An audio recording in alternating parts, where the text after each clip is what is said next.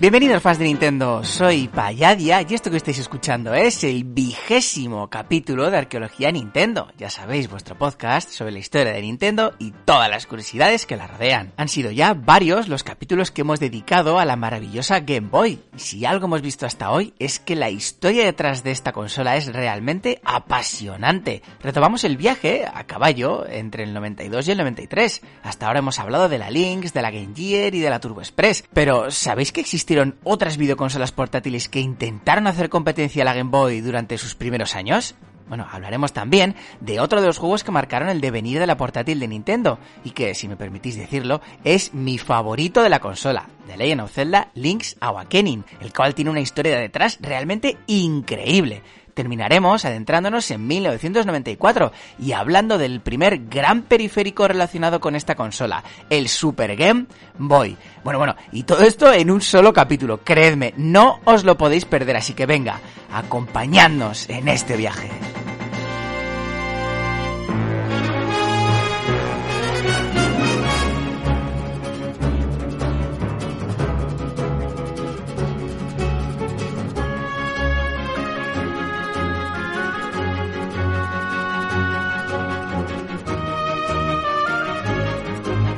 26 de junio del 2020. Ese es el día que nació Arqueología Nintendo. Llevamos ya con este 24 capítulos publicados, si bien 4 de ellos son especiales, y 20 con este, pues eso, han sido los que hemos dedicado a contaros la historia de Nintendo. Han sido nueve meses increíbles en los que nos habéis acompañado incondicionalmente, superando todas las expectativas que teníamos puestas en este proyecto. Como sabrán los más viejos del lugar, en nuestro décimo capítulo, eh, bueno, pues como celebración de ese décimo capítulo, hicimos un especial que consistía, pues, en audios que nos mandasteis, vosotros, la audiencia, y que los pusimos y fuimos comentando. Después en Navidades hicimos la segunda parte de ese, de ese especial y entrevistamos al gran Usío Pérez, el escritor de la historia de Nintendo, más de 125 años de entretenimiento, uno de los libros que son referencia absoluta para Arqueología Nintendo. Pues bien, como celebración del vigésimo capítulo de Arqueología Nintendo, también vamos a traer un especial. Eso sí, en este caso tengo que voy a daros primero la mala noticia y es que en este caso no lo vamos a intercalar entre los capítulos normales de arqueología Nintendo, no, es decir que en dos semanas va a salir el especial y en cuatro semanas va a salir el vigésimo primer capítulo de la historia. ¿Por qué? Pues porque este especial realmente, a título personal, me está costando bastante editarlo por la complejidad que supone y seguro que entendéis cuando os diga lo que, lo que es. Bueno, no me voy a enrollar más. El caso es que vosotros y vosotras, ya os he dicho muchas veces cuáles son mis mayores referencias. Uno de ellos ya, ya le he dicho, el libro de Usio Pérez. La otra de las grandes fuentes escritas que influyen en el desarrollo de este programa es la colección de libros de la historia de Nintendo publicada eh, por la editorial Héroes de Papel y escrita por Floren Gorges. Como sabéis, esta colección tiene ya tres volúmenes, el primero hablando desde el nacimiento hasta la era de las Game Watch, el segundo volumen hablando de las propias Game Watch y el tercero dedicado a la NES y a la Famicom. Dentro de muy poquito, el mes que viene va a salir el cuarto volumen dedicado precisamente a la Game Boy. Pues bueno, con motivo de la publicación de este libro y aprovechando el vigésimo capítulo Arqueología Nintendo, el siguiente especial va a consistir en una entrevista a Floren Gorges, el escritor de esta colección. Y os voy a decir una cosa, y es que es la primera entrevista que le realiza cualquier medio de comunicación de habla hispana si es que un podcast se le puede considerar un medio de comunicación. Pero bueno, en cualquier caso, la primera vez que alguien que habla, que habla castellano entrevista a Floren Gorges, pues va a ser aquí, en Arqueología Nintendo. Y hacedme caso, la entrevista ya está grabada, eh, porque es increíble. O sea, Floren Gorges es, eh, bueno, ha vivido muchos años en Japón y actualmente es el corresponsal oficial europeo de la revista Nintendo Dream, la revista eh, oficial de Nintendo en Japón. Entonces, conoce muy bien los entresijos de la compañía y ha estado, bueno, ha entrevistado a grandes figuras de la compañía, como por ejemplo a Satoru Okada. Nos va a contar cosas increíbles que muchas de ellas van a destruir todo lo que conocíamos acerca de Nintendo. De hecho, es que eh, después de la, de la entrevista con Floren Gorges me he dado cuenta que en algunos capítulos nuestros hemos dicho cosas pues que bueno, eran ciertas, pero seguramente incompletas. Pero bueno, de todo esto, seguramente en dos semanas lo vais a poder escuchar. ¿Por qué me, bueno, me va, por qué nos va a costar tanto el, el editarlo? Pues porque la entrevista es en inglés. Entonces, esto va a ser un experimento realmente, porque va a tener que, voy a tener que traducirlo, transcribirlo en, eh, pues por encima, pues como se hacen los documentales de la tele y todo eso. Realmente va a ser un experimento. Y bueno, pues me, la he querido jugar, porque la verdad que sois la caña, sois increíbles vosotros, la audiencia de Arqueología Nintendo. Da igual lo que os echemos, capítulos ligeritos, tubos de 48 minutos como la historia del Tetris, entrevistas especiales, lo que sea, que lo esté recibiendo de muy buena gana. Y gracias a vosotros, pues bueno, me habéis animado a, hacer esta locura como especial del vigésimo capítulo. Espero que todos y todas lo escuchéis porque merece la pena de verdad. Vais a flipar. Y venga, sin más dilación, vamos con lo que toca en este capítulo. Vamos a seguir con la historia de la Game Boy.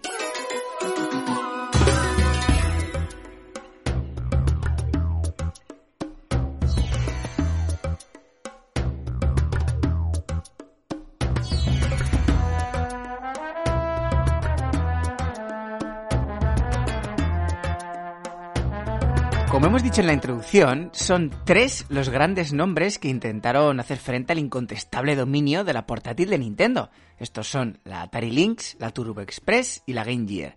Aún así, en estos primeros años de existencia de la Game Boy, existieron otras videoconsolas que intentaron comerse parte del pastel que estaba, pues casi casi, devorándose la Game Boy y, eh, bueno, en menor medida, la Game Gear. Estos intentos, evidentemente, fueron infructuosos, debido a que estas consolas no llegaron a más que un vago intento de hacer competencias, sobre todo a la Game Boy.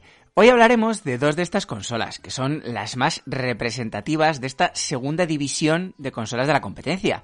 Hablaremos de la Watara Supervision y de la Megadac. Ojo al nombre, Megadac, que significa megapato. Es fascinante el nombre. Existieron más, como la Gamate, pero vamos a destacar solo estas dos. Eso sí, el hecho de que fracasasen rotundamente no debería hacernos caer en el error de pensar que estas dos consolas son los típicos sistemas cutres que nos encontramos en los supermercados, tiendas de electrónica o bazares, los cuales valen pues como unos 30-40 euros, vienen con unos juegos ya pregrabados y bueno, la verdad que parece que mucho esfuerzo no tienen dedicado. En este caso, para nada. Consolas como la Watara Supervision o como la Megadac, como iremos viendo, pues fueron en serio. Contaron con una amplia distribución y con sus campañas de marketing, tanto en televisión como en la prensa escrita. Por otro lado, estas videoconsolas son paradigmáticas de una situación que ya comentamos en pasados capítulos, y es que la primera hornada de rivales de la Game Boy intentaron atacar los puntos débiles de esta, es decir, sistemas muy potentes, con una pantalla color y retroiluminada, y bueno, pues que intentaban ofrecer eso que la Game Boy era incapaz de dar. Claro, al ver cómo el público seguía prefiriendo la portátil de Nintendo frente a estas otras consolas mucho más avanzadas técnicamente, pues la competencia al final optó por dejar de lado esta estrategia y empezó a seguir los pasos de Nintendo. Pues básicamente olvidándose de las pantallas retroiluminadas, abandonando los gráficos exigentes y en su lugar pues utilizar pantallas monocromáticas y unas especificaciones técnicas similares a las que tenía la Game Boy. Bueno, comencemos, una vez dicho todo esto, por la Mega de las dos consolas que vamos a comentar hoy es la que salió más tarde, pero bueno, hemos decidido empezar por esta, pues principalmente porque la Supervision tiene mucha más chicha y bueno, he querido dejar el plato fuerte para, para después. La Megadac vio la luz en 1993 y fue desarrollada por la compañía Wellback Holdings fue distribuida en diferentes países, siendo los más representativos Alemania, Holanda, Francia y Brasil. O sea que ya vemos, ¿eh? que fue realmente distribuida, pues casi casi por diferentes partes de todo el planeta. Debido a que fue distribuida por distintas empresas, eh, al final, dependiendo del país, era una empresa la que terminó distribuyéndolo, bueno, pues esta consola adoptó diferentes nombres, como por ejemplo Cougar Boy, que también es otro nombre por el que se le suele conocer. Una de las principales ventajas que ofrecía la Megadac era su precio, o por lo menos esa era una de las herramientas de marketing. Es que rondaba los 60 euros y que era un precio incluso inferior al de la Game Boy. Con la consola, además, venía incluido un juego que era pues una especie de 4 en 1, con el Dice Block, que era un juego de puzzles, con el Travel Zone, que era una copia del Columns, con el Electron World, que era una copia del mítico Battle City, y con el Virus Attack, un matamarcianos al más puro estilo Space Invader, Galaxian o Galaga. Pero bueno, como podéis ver, poca novedad respecto a lo que ofrecían pues otras consolas portátiles. Físicamente, pues era muy similar a la Game Boy, pero muy, muy, muy similar. Os invito que veáis fotos en, en Google. Tenía sus dos botones, A y B, tenía otros dos botones Select y Start, la cruz de control, y las ruletas de volumen y contraste. Respecto a las especificaciones técnicas, pues eran un poquitito superiores a las de la Game Boy, y la pantalla era incluso de mejor calidad que la consola de Nintendo. De hecho, recordad, estamos en 1993, la Megaduck apenas presentaba borrosidad o ghosting, que era una de las cosas realmente pues más incómodas de la pantalla, bueno, que presentaba la pantalla de la Game Boy, bueno, además de los colores, pero bueno. La principal estrategia de venta, eh, como ya hemos dicho, fue su precio, tan competitivo y esta pequeña superioridad técnica. Esta consola además tiene algunas curiosidades. Una de ellas es que tiene un periférico que consistía en un joystick externo, el cual se conectaba a la consola y que permitía jugar a dos personas en el mismo sistema. Bueno, la verdad, a mí personalmente me parece una funcionalidad muy interesante. Pero bueno, pese a esto, la consola fue un fiasco total aunque a día de hoy no es posible encontrar cifras oficiales de las unidades vendidas. Pero bueno, ya os digo yo que no dejó su impronta en la historia de los videojuegos. No contó con ningún apoyo por parte de terceros. Tan solo se publicaron unos 35 juegos, los cuales eran simples copias de juegos ya antiguos de la Game Boy, que además pues fueron todos publicados en el mismo año de lanzamiento de la consola. 1993. Muy pocos fueron los juegos que aportaban alguna novedad ese, ese valor añadido. Eso que hacía que alguien pues pudiera priorizar la Mega por encima de la portátil de Nintendo. Es por esto por lo que el público no se sintió para nada atraído por esta consola y el futuro de la Mega estaba visto para sentencia pues desde casi casi pues sus primeros días. Eso sí, esta consola cuenta con una última e interesantísima curiosidad y es que en 1995 la Mega fue transformada en un ordenador educativo, el Megadac Super Junior Computer, el cual llegó a España de la mano de Cefatoys con el nombre de Super Kike. Fue bastante popular en nuestro país y que en cuya carcasa podía leerse Megadac. Bueno, con esto vayamos ahora con la otra de las competidoras, la Watara Supervision.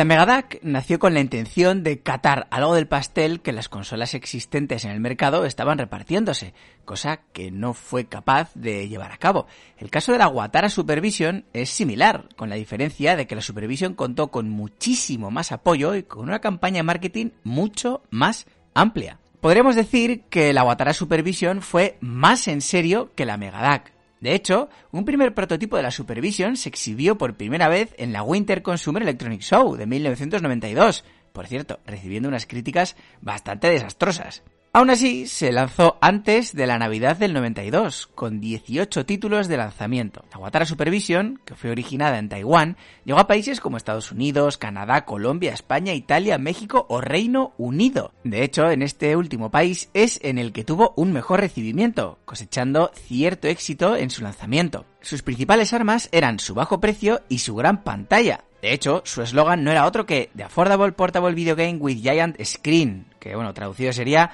pues eso, la consola portátil que te puedes permitir con una pantalla gigante. El pack de serie se vendía por unos 50 euros, incluyendo el juego Crystball, que era pues otro clon del mítico Breakout o del Nintendero Alleyway.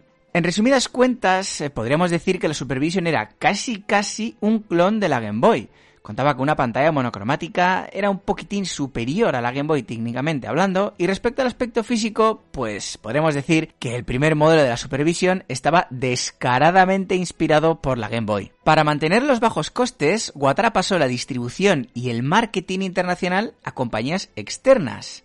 Esta situación hizo que la Watara Supervision fuera vendida en muchos países empleando diferentes nombres e incluso distintos modelos dependiendo del fabricante que lo comercializase. En Reino Unido, por ejemplo, se llamó Quickshot Supervision. En Alemania y Holanda, Hartung Supervision. En China y en Hong Kong, Tiker Boy. En Italia y en Francia, Audiosonic Supervision.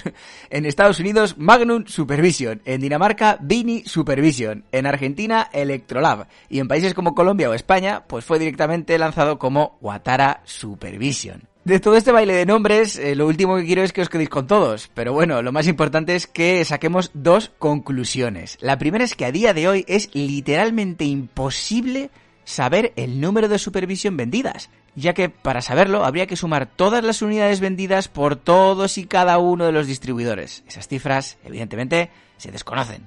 La segunda conclusión es que esta consola no fue para nada una chapuza, ni algo cutre. Realmente contó con distribución a nivel mundial y, acompañada por fuertes campañas de marketing. De hecho, en Italia llegaron a, a, publicarse tres anuncios diferentes en la televisión. Seguro que muchos y muchas conocíais la existencia de esta consola, pero estoy plenamente seguro que más de una y más de una os habréis hecho la misma pregunta que me hice yo cuando estuve investigando sobre esta consola. ¿Realmente esta consola fue lanzada en España? Pues sí, de la mano de la marca juguetera... Lo siento, no he podido resistirme a poner el jingle. De hecho, eh, la publicación de esta consola vino acompañada incluso por anuncios, tanto en la prensa escrita como en la televisión, en el que podíamos escuchar esto. Vamos a escuchar el anuncio. Son 30 segunditos nada más y es bastante curioso. ¡Despierta! ¡Hay un nuevo juego! ¡Ven tú también! ¿Has visto? ¿Quieres saber por qué están todos con él? Ha salido un juego nuevo. ¡Atrévete! ¡Supervision! Desafío Supervision, sistema 8 bit Wi-Fi estéreo. Y tu diversión se dispara con la super pantalla máxima dimensión.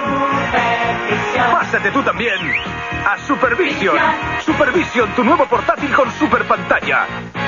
Supervision es El anuncio es una auténtica joya, miremos por donde lo miremos y os invito a que lo hagáis, lo compartiré por Twitter en los próximos días. Pero el hecho curioso de este anuncio es que nuevamente introducía a la Game Boy en la ecuación. Cuando el narrador dice eso de ¿quieres saber por qué están todos con él? Eh, realmente es porque había un niño rodeado de otros muchos niños y otras muchas niñas eh, mientras estaban jugando a la Supervision Mientras que en el otro lado del parque había un niño solitario, triste, jugando a la Game Boy. Lo típico, que siempre parecía que ponían a los jugadores de la Game Boy como, como marginados, o yo qué sé, pero bueno. El caso es que la Watara Supervision se subió nuevamente al carro de, pues intentar, no sé, humillar a la Game Boy o menospreciar a la Game Boy en sus anuncios. Y bueno, el caso es que este anuncio que vimos en España también se pudo ver en otros muchos países, como Italia, Reino Unido y todos los que hemos mencionado antes. Una de las principales curiosidades de esta consola es que contaba con una especie de cable link que se conectaba a la televisión, un concepto muy similar al de la Super Game Boy, pero dos años antes del lanzamiento de este. Otra gran curiosidad es que su segundo modelo incluía una articulación para doblar la pantalla y jugar más cómodamente. Bueno, entonces, ¿por qué falló esta consola?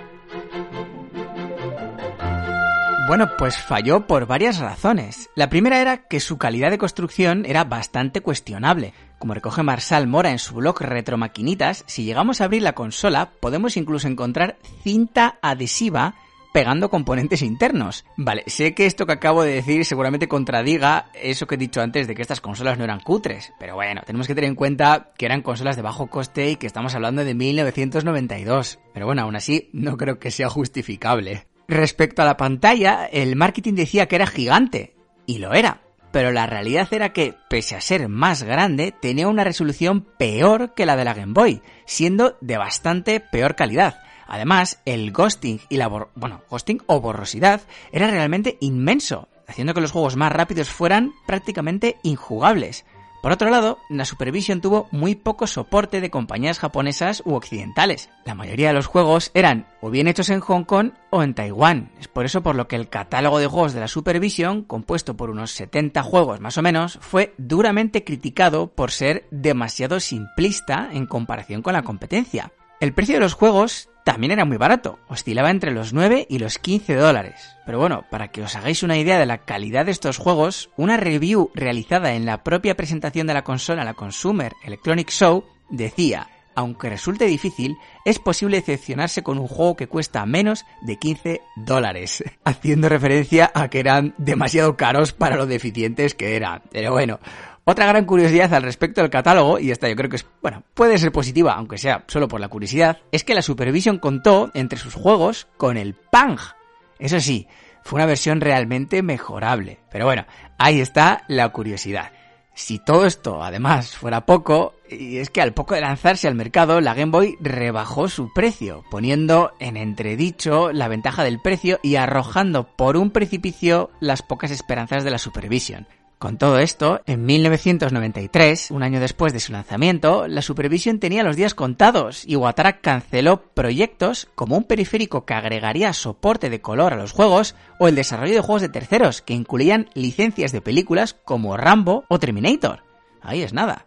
Pues bueno, evidentemente estas dos consolas y todas las que fueron llegando no hicieron ninguna mella en ese éxito arrollador que estaba cosechando la Game Boy.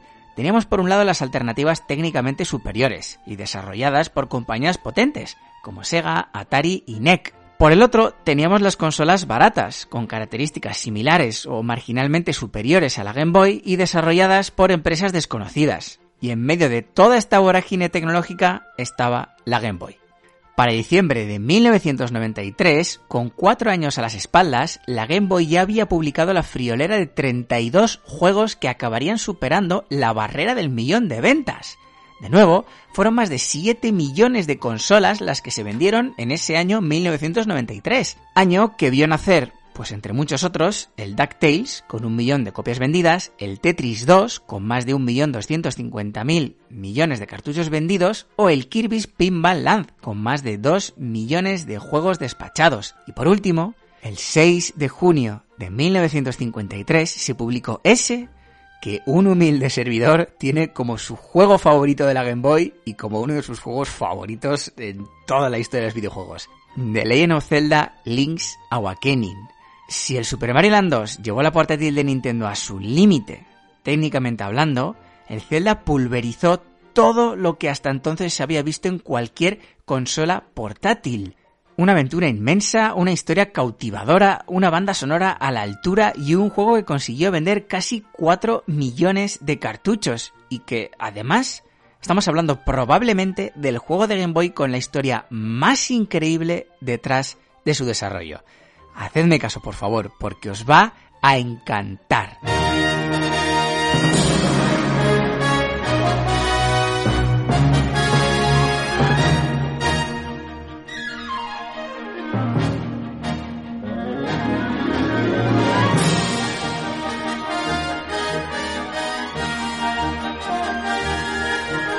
Se podría decir, aunque suene muy grandilocuente, que The Legend of Zelda Link's Awakening supone el cumplimiento de un sueño para Takashi Tezuka. Recordemos, Takashi Tezuka es uno de los principales creadores de Mario y Zelda, y codirector, por ejemplo, del Super Mario Bros. 3, del primer The Legend of Zelda o del legendario The Legend of Zelda A Link to the Past. Y es que precisamente es este último Zelda, el A Link to the Past, el que fue determinante para la conceptualización de Link's Awakening. The Legend of Zelda A Link to the Past vio la luz el 21 de noviembre de 1991 para la Super Famicom, para nosotros los europeos y los americanos la Super Nintendo. Fue un éxito instantáneo. Suscitó un absoluto furor popular y fue aclamado tanto por la crítica especializada como por los jugadores. Evidentemente, acompañado todo por un rotundo éxito de ventas. Todo el mundo estaba feliz en Nintendo, aunque había una persona en concreto que no estaba plenamente satisfecha. Estaba incompleto. Y ese fue Takashi Tezuka, ni más ni menos que el director del juego. Pero, ¿cómo puede ser posible? Pues bueno, esta parcial insatisfacción estaba sustentada en el veto del productor del juego, Shigeru Miyamoto, a muchas de las ideas que tanto Takashi como su equipo quisieron implementar e introducir en A Link to the Past. Ideas como desequiparte la espada o combinar objetos fueron propuestas tanto por Takashi como por su equipo y tajantemente descartadas por Miyamoto. Takashi realmente sintió como varias espinitas se le quedaban clavadas, generando en él una sensación de más. Él quería más, quería ver cómo esas ideas conjugaban en el universo de Zelda.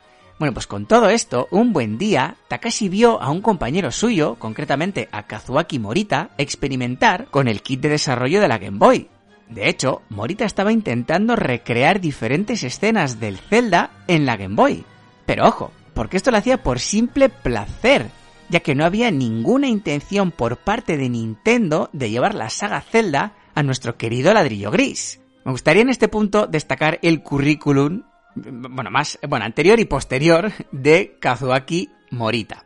Una persona prácticamente desconocida, pero que ha tenido el privilegio de trabajar en multitud de juegos de la saga Mario, como el 1, el 3 o el World, fue el jefe de programación del Star Fox 64 o Lilad Wars y ha trabajado en prácticamente todos los Zeldas, adquiriendo diferentes roles, como por ejemplo programador de los jefes en Ocarina of Time y Majora's Mask o supervisor de programación en Breath of the Wild. Ahí es nada, bueno, pues el caso es que Takashi Tezuka se sintió muy atraído por lo que ese joven de 26 años, Kazuaki Morita, estaba haciendo, por lo que habló con él y creó una especie de proyecto extraoficial con el que podría quitarse esa espinita que le dejó el A to the Past. Con este proyecto, Takashi iba a poder cumplir sus deseos de hacer más Zelda. Ya está, solo tenía su objetivo.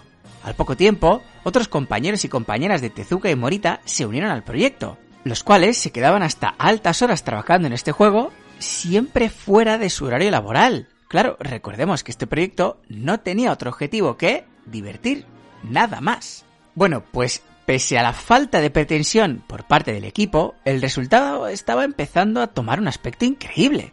Takashi Tezuka estaba tan impresionado que presentó el proyecto a los directivos de Nintendo, los cuales aprobaron la idea. De esta forma, el desarrollo de este particular Zelda de Game Boy quedó oficializado y pasó a formar parte de los planes de Nintendo. Evidentemente, Tezuka y su equipo celebró el éxito por parte de la directiva, y fue todo lo que necesitaban para dar aún más rienda suelta a su imaginación y a todas esas ideas que en otros celdas no sería posible introducir hasta esa época. Con todo esto, The Legend of Zelda Link's Awakening fue el primer Zelda en el que Miyamoto no se vio envuelto. Takashi Tezuka diría años después y de forma literal, Miyamoto estaba muy ocupado con otras cosas, por lo que no nos prestó mucha atención.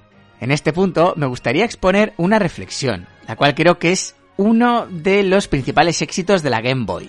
Y es que si nos fijamos en juegos como Super Mario Land 1 o 2, en los que Miyamoto tampoco estuvo envuelto, juegos como el Tetris, con toda su historia por detrás, o esa loca iniciativa de desarrollar un juego protagonizado por un personaje secundario como Wario, en el cual Miyamoto tampoco estuvo envuelto, y que envolvieron en la saga Super Mario Land, pues eso, suponiendo una responsabilidad, claro, si nos fijamos en juegos experimentales como el Kirby's Dream Land o este de Legend of Zelda Link's entendemos que la Game Boy fue una consola fascinante, que fue el terreno propicio para que muchas ideas a priori inimaginables se materializasen. Es una consola en la que la libertad de desarrollo por parte de Nintendo y las propuestas fuera de lo común pues fueron bien vistas y llevadas hacia adelante, se tomaron muchos riesgos, un Zelda sin Miyamoto, un Mario sin Miyamoto y Tezuka, la apuesta fuerte por el Tetris, y salió todo genial. Si nos fijamos en la historia de la Game Boy, vemos cómo estos juegos fueron éxitos realmente rotundísimos. Si además añadimos a esta ecuación los primeros Pokémon, también publicados por la marca Nintendo, pues bueno, yo creo que está todo dicho. La Game Boy fue esa consola en la que muchos sueños e ideas locas tomaron cabida. Y qué suerte tuvimos los jugadores. En fin, después de este abrupto sentimentalismo desacerbado, volvamos a la historia del juego del que estábamos hablando, The Legend of Zelda Link's Awakening.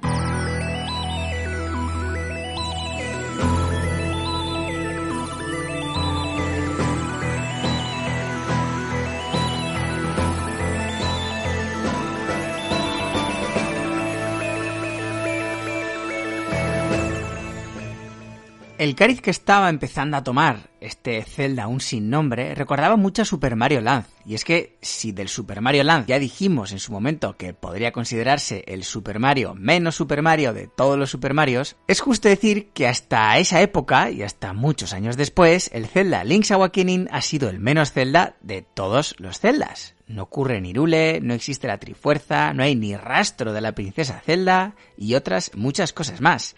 Existe otra curiosidad realmente interesante alrededor del desarrollo de este Zelda, y es la principal inspiración de su historia. En aquella época, Tezuka estaba prendado por una serie de televisión, una serie un tanto extraña, Twin Peaks.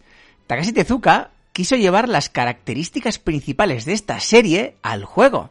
Características como personajes con mucha personalidad, elementos sobrenaturales, una historia envuelta en el misterio, pero sobre todo la fuerte importancia de los sueños. El desarrollo del guion, es decir, el marrón de materializar los delirios de Takashi Tezuka, cayó principalmente en el tejado de dos personas, Kensuke Tanabe y Yoshiaki Koizumi. Ojo, porque es especialmente divertido descubrir que el primero de estos, Kensuke Tanabe, también aprovechó este juego para llevar a cabo una loca idea que llevaba tiempo rondándole la cabeza. Y era crear un mundo en el que un misterioso huevo gigante comandase el horizonte.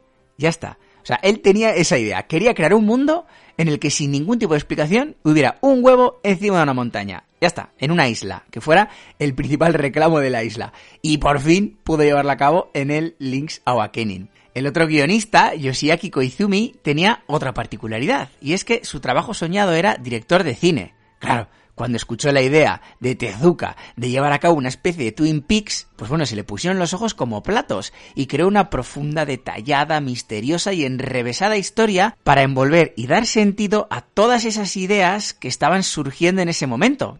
Y bueno, pues entre los dos crearon la historia que todos conocemos. Otra pequeña curiosidad de este Zelda es que es el primero que incluye un minijuego de pesca y que esto a partir de Link's Awakening pues bueno empezó a ser más o menos común en otras muchas entregas de la saga de Legend of Zelda. Bueno, pues este minijuego fue incluido simple y llanamente porque fue el bueno, era en ese momento el pasatiempo favorito de Morita.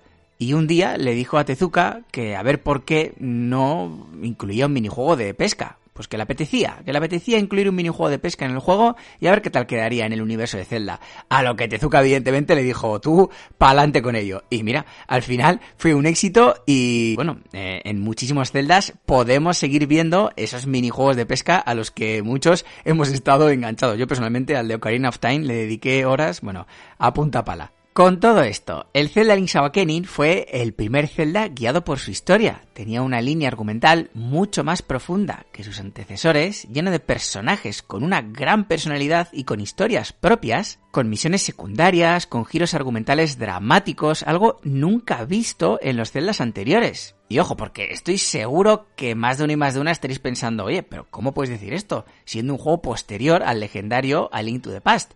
Bueno, pues en este sentido no nos estamos inventando nada, ¿eh? estamos cogiendo las palabras de ni más ni menos que Eiji Aonuma, que es el actual productor de la serie Zelda el que hace poquito salió en el Nintendo Direct pidiendo perdón por no poder aportar más información sobre Breath of the Wild 2. Bueno, pues este peso pesado dentro de la saga comentó en 2004 que Link's Awakening era el juego isométrico de Zelda por excelencia. También dijo, y mucho más significativo y acorde con lo, con lo que hemos comentado, pues bueno, dijo unos años después, en el 2010, que Link's Awakening fue un elemento revolucionario en la serie y si hubiéramos pasado de A Link to the Past directamente a Ocarina of Time sin Link's Awakening en el medio, Ocarina habría sido completamente diferente.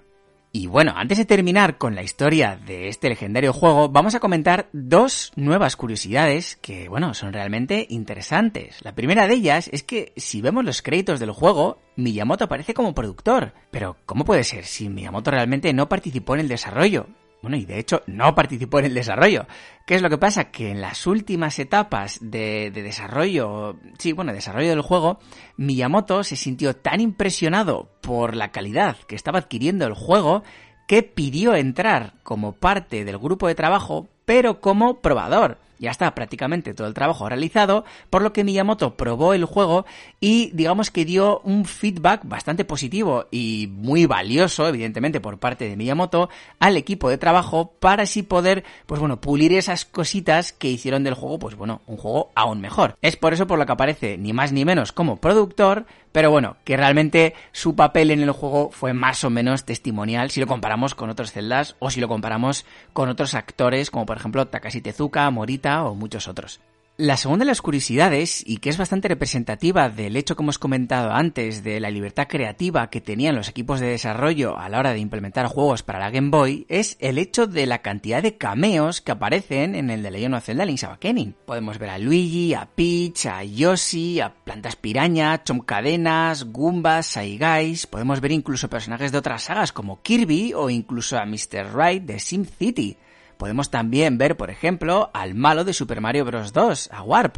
Pues el caso es que muchos años después del desarrollo de Link's Awakening, bueno, de la comercialización de Link's Awakening, se le preguntó a Takashi Tezuka si obtuvo permiso explícito de Nintendo para utilizar estos personajes. La respuesta de Takashi fue muy buena, ya que dijo que realmente pues no recordaba si obtuvo permiso o siquiera lo pidió, que ellos pensaban que bueno, que al estar haciendo un juego para Game Boy, pensaban que todo valía y que todo estaba genial, que se lo pasaron en grande desarrollando este Zelda y que siempre tuvieron la sensación de que estaban haciendo como una especie de parodia del mundo Zelda. Así que, bueno, sin más, toda idea y todo personaje que se les ocurría, pues lo metían directamente y anchas pascuas. Bueno, esto último de anchas pascuas, seguramente Takashi Tezuka no, no lo diría literal, pero bueno, diría algo parecido, pero en japonés. Zelda Link's Awakening, con todo esto, salió al mercado el 6 de junio de 1993, como resultado de un proceso de creación lleno de pasión y de amor por los videojuegos y con una libertad de creación pocas veces vista hasta la fecha. Dejamos atrás, con esto, 1993 y nos adentramos en 1994, el año del Mundial del Fútbol de Estados Unidos, el año en el que falleció Kurt Cobain, el año en el que vio la luz eh, la película Forrest Gump, por ejemplo, o el año en el que Nintendo publicó su último juego de NES. Y también el año en el que Nintendo reveló la Ultra 64, la subsecuente Nintendo 64. ¿Y para Game Boy? ¿Qué sucedió ese año en el universo Game Boy?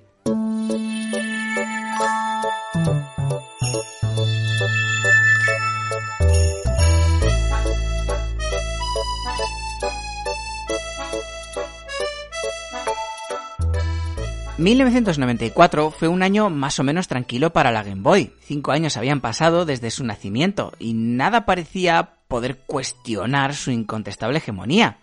Fue el primer año desde el mismo 1989 en el que la competencia no introdujo ninguna nueva consola portátil más o menos seria.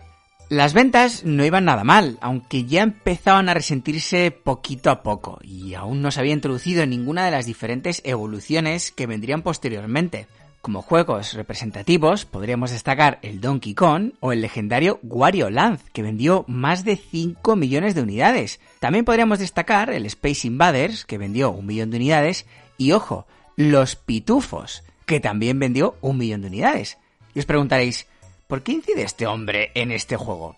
Bueno, pues porque Los Pitufos, publicado por Infogrames en verano de 1994, es el único juego desarrollado por un estudio español que superó el millón de ventas. Este estudio fue Beat Managers, conocido por desarrollar multitud de juegos a lo largo de los 90. Otros juegos desarrollados por Beat Managers para la familia Game Boy fueron los Turok, el Asteris, Tintín en el Tíbet, el Pinocho y muchos otros. Y bueno, también publicaron alguno para la NES. Algún día le dedicaremos un espacio especial a esta maravillosa compañía que, como hemos dicho, dejó su impronta en la legendaria Game Boy y en la legendaria NES. Eso sí, si algo hay que destacar de este año concreto en el contexto de la Game Boy es que introdujo el primer gran periférico, si es que se le puede llamar periférico, para la portátil de Nintendo, el mítico Super Game Boy. Hoy en día nos parece pues algo que no es nada novedoso, lo tenemos ya muy asentado y realmente es síntoma inequívoco del éxito que supuso y del legado que porta a sus espaldas, legado del que hablaremos más tarde. El caso es que cuando el Super Game Boy vio la luz se trataba de un aparato totalmente novedoso. Pero ¿lo era realmente?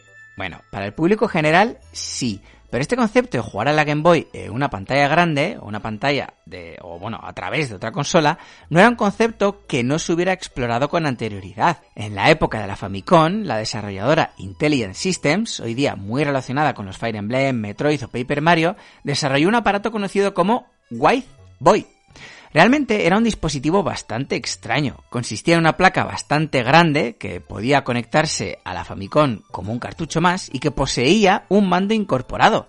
Tenía alguna funcionalidad extra, como cambiar los colores, pero el tema es que este White Boy nunca fue comercializado y fue principalmente empleado para propósitos de desarrollo o en demostraciones de juegos. Año después, Intelligent Systems sacaría el White Boy 64, que sería pues básicamente lo mismo, pero para la Nintendo 64, también con propósitos de desarrollo y que, bueno, que podía también correr juegos de la Game Boy Color. Algo similar podríamos decir del Nintendo's Demovision. Este aparato consistía básicamente en una caja blanca muy grande con una Game Boy directamente pegada a través de un cable que se insertaba, pues por un lado a la caja y por otro al puerto de los cartuchos de la Game Boy. Este aparato nuevamente fue tan solo empleado para labores de desarrollo en la propia Game Boy, aunque también tuvo un propósito muy curioso. ¿Recordáis antaño cuando íbamos a los grandes almacenes o las tiendas y había consolas y juegos para probar? Bueno, pues la Nintendo's Demovision también fue empleada con este propósito, para montar el típico stand de promoción que podíamos ver en las tiendas para probar el juego de turno. Al margen de estos dos bizarros aparatos, también existió un intento de comercializar algo similar a lo que finalmente sería el Super Game Boy, la empresa canadiense Camerica, la misma que desarrolló el conocido Game Genie, bueno, pues presentó en junio de 1991 un aparato que estaba llevando a cabo y que era básicamente lo mismo que el Super Game Boy, pero para NES. Finalmente, no sabemos por qué, pero nunca se llegó a comercializar. Intuimos que lo que realmente pasó es que Nintendo amenazó a Camerica con llevarla a los tribunales si finalmente lo publicaban. Finalmente, varios años después, más en concreto tres, Nintendo junto a Ori publicó el Super Game Boy, un aparato con el que mataban varios pájaros de un tiro. Conseguía de una manera un poco tangencial, eso sí, esa retrocompatibilidad que no pudo lograr con NES y Super NES. Alargaba la vida de la Game Boy y de la Super Nintendo también, y finalmente, y esto es algo que Nintendo lo vendía en la propia caja del aparato, aportaba color a los juegos de la Game Boy. Aunque bueno, un poco de aquella manera. Eso sí, hubo juegos concretos, como el mencionado Donkey Kong, que aprovechaban este nuevo dispositivo, mostrando pantallas a todo color. Pues es que era algo nunca visto en la época y que causó realmente una gran impresión. Eso sí, eran solo pantallas estáticas como pantallas de título o mapas. Pero bueno, ahí estaba. Con esto, la Super Game Boy introducía una nueva dimensión a los juegos de Game Boy. Comercialmente cosechó, bueno, bastante éxito. No fue un éxito rotundo, no vendió millones y millones, aunque sí gozó de muy buena salud comercial. Introdujo un nuevo paradigma que el jugador agradeció mucho. Además, su legado es incuestionable. Empezando por el Super Game Boy 2, que era una evolución del Super Game Boy 1, que, bueno, conseguía, eh, digamos, pulir ciertas errores o ciertas desventajas que tenía Super Game Boy, permitía conectar también el cable Link y bueno, lo malo es que solo salió en Japón. Podríamos continuar también con el mítico Transfer Pack de Nintendo 64, con el que se podía jugar a los juegos de Pokémon en la Nintendo 64. Y podríamos finalizar con el Game Boy Player, que era un dispositivo comercializado para la GameCube y que permitía jugar a juegos de Game Boy, Game Boy Color y Game Boy Advance.